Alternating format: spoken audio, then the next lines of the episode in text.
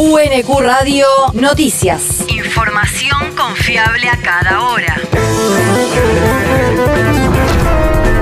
El clima. El Servicio Meteorológico Nacional indica que hoy se espera una máxima de 27 grados con cielo parcial a algo nublado. El viento soplará del norte a lo largo de toda la jornada. El país.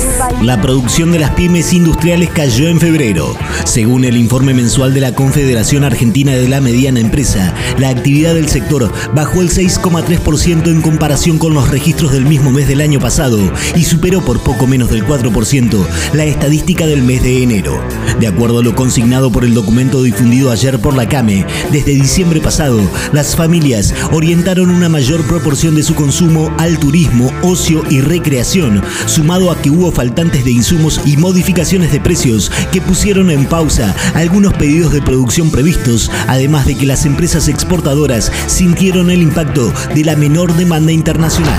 La región. Los martilleros bonaerenses están a favor de la creación de un impuesto a la vivienda Así lo aseguró el vicepresidente del Colegio de Martilleros de la provincia de Buenos Aires, José María Saco, quien afirmó que la institución también está de acuerdo con el otorgamiento de beneficios tributarios a propietarios que pongan en alquiler sus inmuebles. Nosotros apoyamos la desregulación impositiva y la, regula regulación también eh, nacional, provincial y municipal de los impuestos eh, a las, todas las propiedades que estén en alquiler.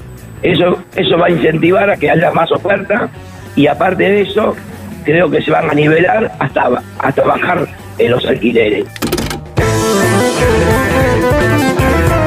Saco también señaló que la propuesta desde el sector es derogar los artículos que indican el plazo de locación y la forma de indexación de la ley vigente y volver a los 24 meses de contrato y libre acuerdo en el ajuste semestral. El territorio. Carla Bisotti lanzó la campaña de vacunación antigripal en el cruce.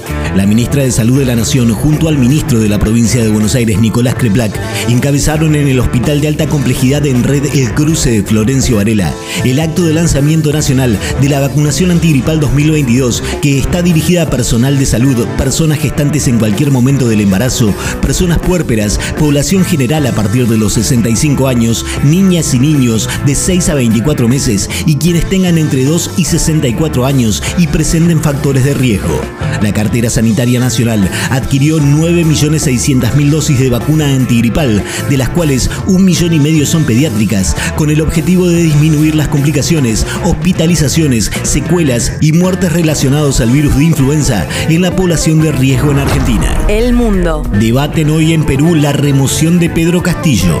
El Congreso de ese país tratará la moción de vacancia presidencial en contra del mandatario por presunta causal de incapacidad moral permanente, acusado de corrupción y de traición a la patria. Castillo, quien tendrá el derecho de asistir al hemiciclo del Congreso a realizar su defensa junto con su abogado por un tiempo de 60 minutos, adelantó que acudirá al Parlamento para responder las acusaciones en su contra. Los promotores de la vacancia que quieren desplazar al presidente de su cargo deberán conseguir los 87 votos que corresponden a los dos tercios del número total de legisladores. La universidad. Se prorrogan las inscripciones a posgrados.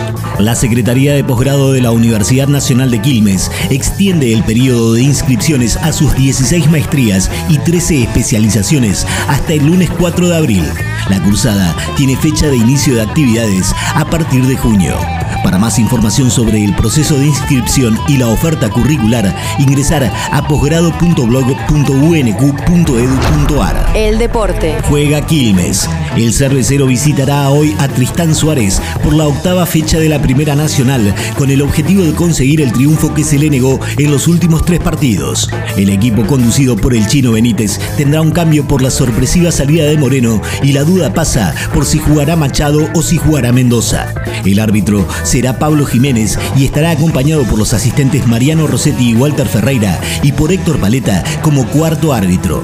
UNQ Radio te mantiene informado. Información confiable a cada hora. UNQ Radio, la radio pública.